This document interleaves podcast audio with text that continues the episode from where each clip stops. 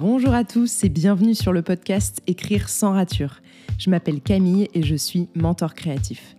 Il y a plusieurs années maintenant, j'ai compris que ce qui m'animait vraiment dans la vie, c'était de créer toujours plus. Auteur, mais aussi et surtout entrepreneuse, j'ai à cœur d'aider les auteurs et plus généralement les créateurs à s'épanouir dans leur travail et à aller au bout de leurs projets. Grâce à mes contenus en ligne et aux différents modules de mon programme sur mesure, le mentorat créatif, j'accompagne les auteurs pour qu'ils prennent les rênes de leur créativité et se donnent les moyens de leurs ambitions. Dans ce podcast, on décortique ensemble les différents processus créatifs et on tente de comprendre comment nous pouvons agir pour créer en étant efficace tout en restant serein. Si vous aimez ce podcast, n'hésitez pas à le partager autour de vous et à lui laisser 5 étoiles sur votre plateforme d'écoute préférée. Je vous souhaite à tous une très bonne écoute. Hello tout le monde et bienvenue pour un nouvel épisode d'Écrire sans rature. J'espère que vous allez bien. J'ai pris une petite pause estivale bien méritée et qui m'a fait vraiment du bien. Et aujourd'hui, je vous retrouve enfin pour, on va dire, la rentrée du podcast, qui ne se fait pas en septembre, mais bien mi-août, car aujourd'hui, on est le 17 août et je suis vraiment hyper contente de pouvoir vous retrouver sur un sujet qui me plaît, mais alors plus, plus, plus. C'est le journal de bord créatif. Alors, si jamais vous suivez le podcast depuis euh, un long moment, voire juste avant euh, ce début d'année finalement, euh, vous savez que j'étais une grosse adepte du journal de bord, qui était vraiment un format, si vous connaissez pas forcément, un format qui était plutôt du vlog audio, on va dire, où je partageais mes réflexions créatives, mais aussi bah, ma vie d'entrepreneuse, d'écrivain, bref, voilà, c'était un petit peu le vlog de ma vie, si vous voulez, mais côté quand même professionnel et tout, c'était pas non plus ma vie privée étalée euh, en long en large sur Internet. Et euh, ce journal de bord, beaucoup de gens aimaient ça. Euh, c'est un format que moi-même j'adore écouter, qui est très je vais dire très détendu, mais c'est un petit peu ça. Et ce journal de bord, il est maintenant toujours accessible, hein, mais il est accessible uniquement pour les gens qui soutiennent mon travail financièrement, donc qui apportent une contribution sur Patreon. Si jamais ça vous intéresse, sachez que le lien euh, vers mon Patreon est toujours euh, dispo dans les descriptions des épisodes de podcast. Et en fait, j'ai choisi de mettre vraiment volontairement les journaux de bord euh, sur Patreon pour créer une communauté qui est plus intéressée par mes projets personnels slash professionnels slash créatifs et c'est une audience qui ne vient pas forcément chercher euh, du conseil à proprement parler en termes d'écriture, parce que justement j'ai envie de me détacher un petit peu de conseils euh, techniques et tout comme j'ai pu le faire par le passé sur écrire sans rature justement. Et donc ces journaux de bord, bah, si jamais euh, vous vous êtes intéressé, ils sont dispo sur Patreon euh, au moins, on va dire, une fois par semaine, quand tout va bien et que je suis pas en vacances. Euh, mais, mais quand j'ai rien à dire, bah voilà, il y en a pas. Mais en général, il y en a, on va dire, un par semaine. Et c'est un peu comme un, weekly vlog, si jamais vous suivez un petit peu le, YouTube game anglo-saxon, c'est très présent là-bas.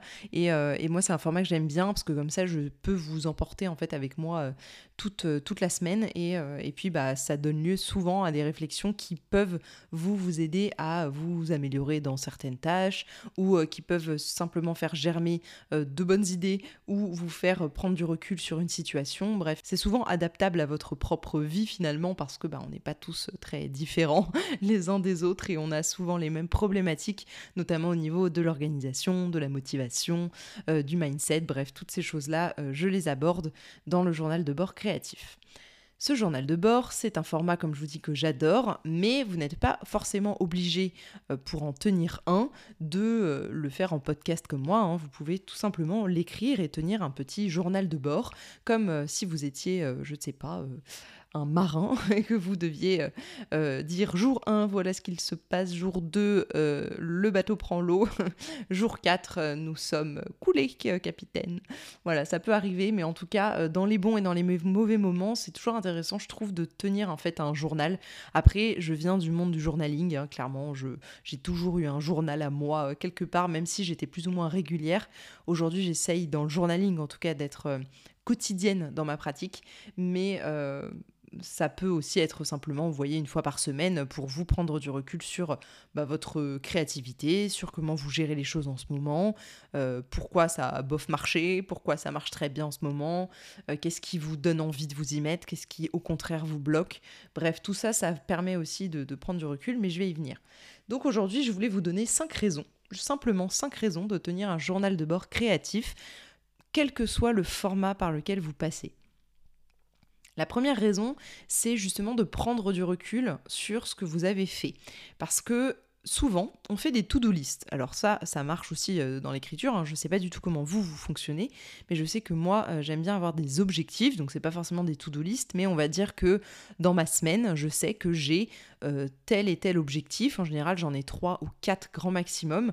des objectifs vraiment dans l'écriture du projet en cours. Donc par exemple, dans Antipyrine, ça va être je dois écrire ces trois scènes-là pour arriver à peu près dans mes deadlines et puis tenir mes objectifs. Spoiler alerte, ça marche pas toujours, ces objectifs-là. Mais dans l'idée, voilà, on a souvent des objectifs à se fixer, ça nous aide à avancer et tout. Mais euh, la did list, on l'utilise très rarement. Donc la did list, ça peut être utilisé dans toute votre vie, encore une fois, hein, c'est pas du tout dédié à l'écriture.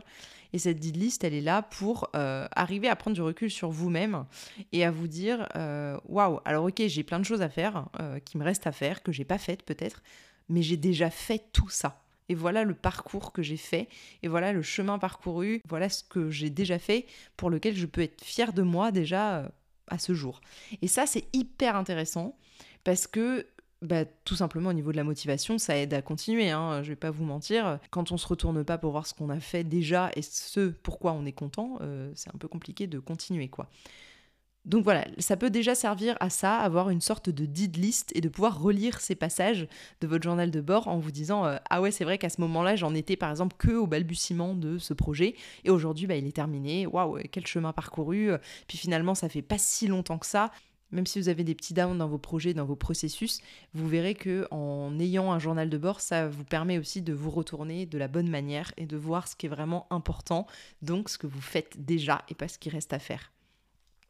Ensuite, la deuxième raison, c'est de vraiment visualiser ce qui vous reste à faire pour le coup, euh, pour avoir une vision claire. Je pense que on peut dire aujourd'hui que je fais partie de ces personnes organisées, euh, un petit peu control freak pour euh, certains, peut-être, c'est vrai, je, ne nie pas, mais j'ai pour moi que j'ai toujours une vision claire de ce que je veux faire, que ce soit dans mon travail dans le podcast, mais aussi dans mon travail d'écriture. Je sais où je vais, et pour moi, c'est le plus important pour pouvoir avancer. Euh, tout simplement parce que euh, si vous rentrez pas d'adresse dans le GPS, euh, vous risquez pas d'avoir un chemin pour vous guider. Donc il y a un moment, on ne peut pas attendre du Saint-Esprit que ça tombe du ciel en se disant comment je vais faire pour arriver à la fin de mon roman si vous ne savez pas du tout où vous allez. Pour moi, ça me paraît euh, improbable. Même ceux qui disent qu'ils ne font pas de plan, je pense que même euh, intellectuellement, mentalement, ils ont un plan dans leur tête de ce qu'ils veulent faire. Et euh, je trouve que ça, c'est vraiment hyper important pour euh, bah, savoir où, on va tout simplement et garder encore une fois la motivation sur le long terme. Parce qu'écrire un bouquin, euh, c'est long euh, et parce que pour arriver au bout d'un projet qu'on a simplement eu en tête comme ça ou dont on a rêvé une nuit, bah, c'est pas la même hein, quand il faut le faire. Donc voilà, entre l'idée et la concrétisation, il y a quand même une grosse, grosse étape. Euh, qui s'appelle la production. Euh, et pour ça, il eh ben, faut y aller. Il n'y a, pas de, a pas de raison de laisser tomber en cours de route si jamais on sait où on va et comment on fait pour arriver à cet objectif. La troisième raison de tenir un journal de bord créatif, c'est que c'est quelque chose normalement qui peut être partageable, dans le sens où, euh, encore une fois, ce n'est pas forcément votre vie privée, même si sûrement il y a des morceaux qui vont s'entremêler, vous allez le voir si jamais vous en tenez un, parce que euh, bah, la créativité, pour moi, elle fait partie de la vie quotidienne, et euh, quand on n'est pas dans le mood pour être créatif, et eh ben ça se ressent, et c'est bien aussi de le dire, de l'écrire, même si c'est que pour soi. Pourquoi je vous parle de le partager? Tout simplement, ça peut être avec euh, des justement des writing buddies, comme on dit, donc des personnes avec qui vous écrivez euh, de temps en temps, ou ça peut être vos proches si jamais euh, ils connaissent bien votre façon de, fonctionner, ou même simplement avec qui vous avez envie et plaisir à discuter de ces sujets-là. Parce que le journal de bord permet de remettre en perspective en fait et ou remettre en question certains éléments de votre processus, par exemple. Donc, ça peut être votre organisation, encore une fois, ou votre façon d'aborder les choses, ou quelqu'un va vous dire, bah non, bah moi je le voyais pas du tout comme ça, tu vois, est-ce que tu as essayé plutôt de faire comme ça, ou qu'est-ce que tu penses de cette idée, moi je faisais comme ça, ça m'a pas mal aidé. Vous voyez, ce genre de réflexion-là qu'on partage, en général, on est quand même beaucoup plus fort avec un esprit collectif, et c'est exactement ce qui se passe, notamment via Patreon, dans, dans la chaumière, où on partage vraiment énormément de choses. La chaumière, pour ceux qui savent pas, c'est vraiment euh, la best communauté ever. c'est euh, le Discord dans lequel on échange euh, tous ensemble quand on est abonné à mon Patreon. Et c'est vraiment une force, mais incroyable, justement, de pouvoir partager nos réflexions du moment, tout ce qui nous passe par la tête finalement, et qui peut être bloquant, mais qui peut être aussi, comment dire, intéressant à partager pour les autres. Vous voyez, où on se dit, bah moi euh, c'est bon j'ai fait ce chemin là euh, dans ma tête par exemple. Justement je j'ai avancé sur telle et telle problématique. Par contre je vais le partager parce que je pense que cette réflexion là elle peut amener quelque chose. Et c'est exactement ma démarche dans le journal de bord encore une fois parce que je sais que si moi j'ai été à ce moment-là un moment euh, sur ce palier où vraiment j'étais un petit peu coincée, j'arrivais plus à avancer pour évoluer, eh bien euh, d'autres vont sûrement être aussi sur ce palier à un moment donné. Et euh, bah, écoutez, j'aime bien qu'on se prenne la main sur le palier et qu'on avance tous ensemble et qu'on grimpe les étages comme ça.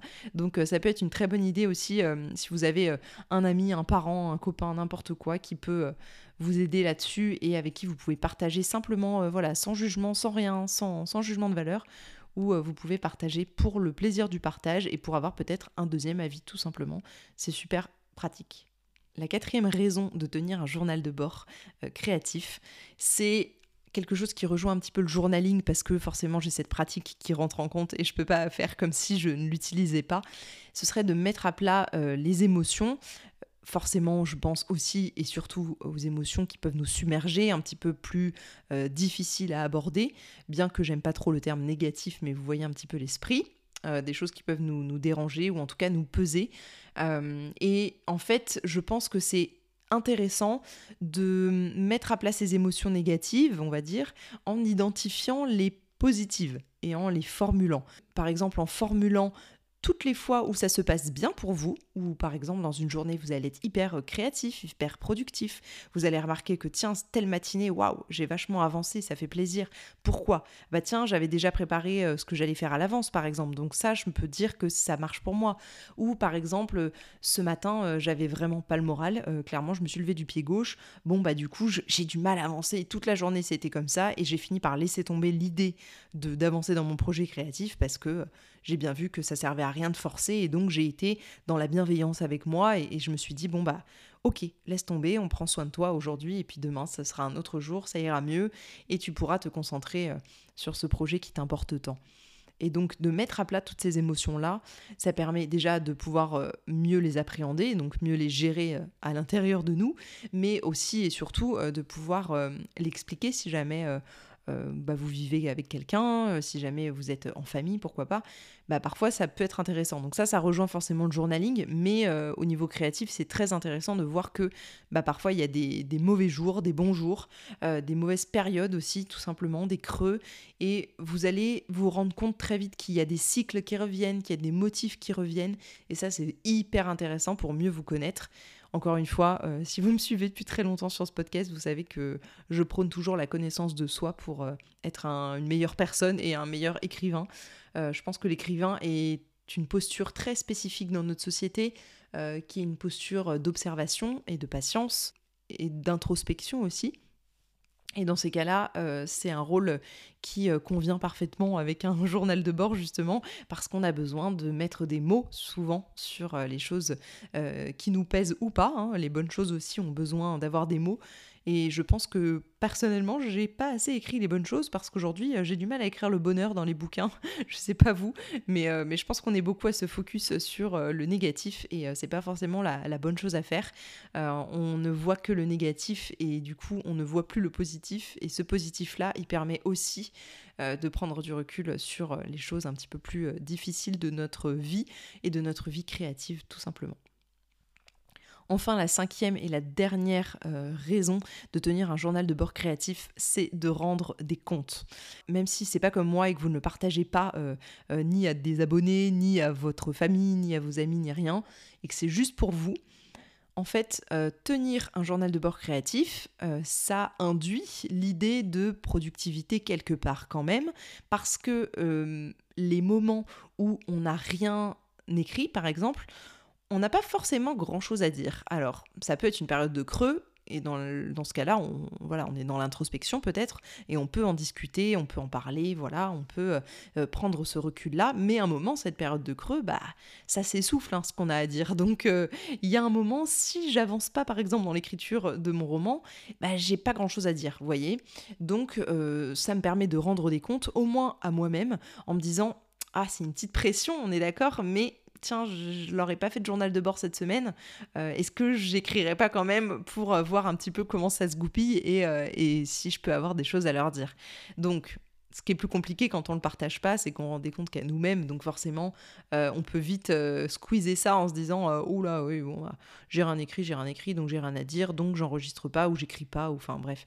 Voilà, vous voyez le, le truc quoi, c'est un peu un cercle vicieux, mais c'est très intéressant de prendre un vrai vrai engagement avec soi-même. Euh, j'en avais parlé notamment dans l'épisode avec Léa Herbreto il y a longtemps. Euh, je vous mettrai euh, le, dans la description le, de cet épisode le, lien de l'épisode avec Léa. Mais elle avait parlé de ça justement que l'écriture pour elle, qui était en plus de son travail salarié, comme beaucoup d'entre nous, c'était vraiment un engagement avec elle-même et qu'elle s'y tenait coûte que coûte parce qu'elle sait sur le long terme que c'est la chose la plus importante pour elle dans la vie. Et, euh, je trouve ça très beau et euh, c'est très fort et très difficile aussi de s'y tenir. Donc voilà. Écoutez, c'était cinq raisons de tenir un journal de bord créatif. J'espère que dans tous les cas, ça vous aura peut-être donné envie ou même convaincu de tenir le vôtre, que ce soit par l'écriture dans un carnet par exemple que vous aimez bien, euh, ou euh, en espèce de podcast comme euh, je peux le faire moi, ou n'importe, hein, en vidéo, pourquoi pas. Il y a beaucoup de formats comme ça, c'est vraiment vous qui voyez le format, mais il faut que ce soit facile, il faut que vous puissiez prendre euh, le support en question et euh, voilà que ce soit euh, très facile et rapide de prendre la parole sur ces sujets-là et, et, surtout que ça vous permette de garder une trace parce que vous verrez qu'un jour, dans un plus ou moins long, vous serez quand même hyper content de pouvoir euh, vous replonger euh, dedans et, de vous rendre compte, encore une fois, euh, raison numéro une, hein, mais de vous rendre compte de tout le chemin parcouru et de tout ce que vous arrivez aussi à accomplir. Et c'est très important aussi pour être fier de soi et rester dans un état d'esprit positif et optimiste. voilà. J'espère que cet épisode vous aura plu. Écoutez, euh, je vous donne rendez-vous du coup sur mes propres journaux de bord si jamais ça vous intéresse. Tout est en description de l'épisode. Et puis je vous dis moi à très vite. Prenez soin de vous et de vos projets. Bye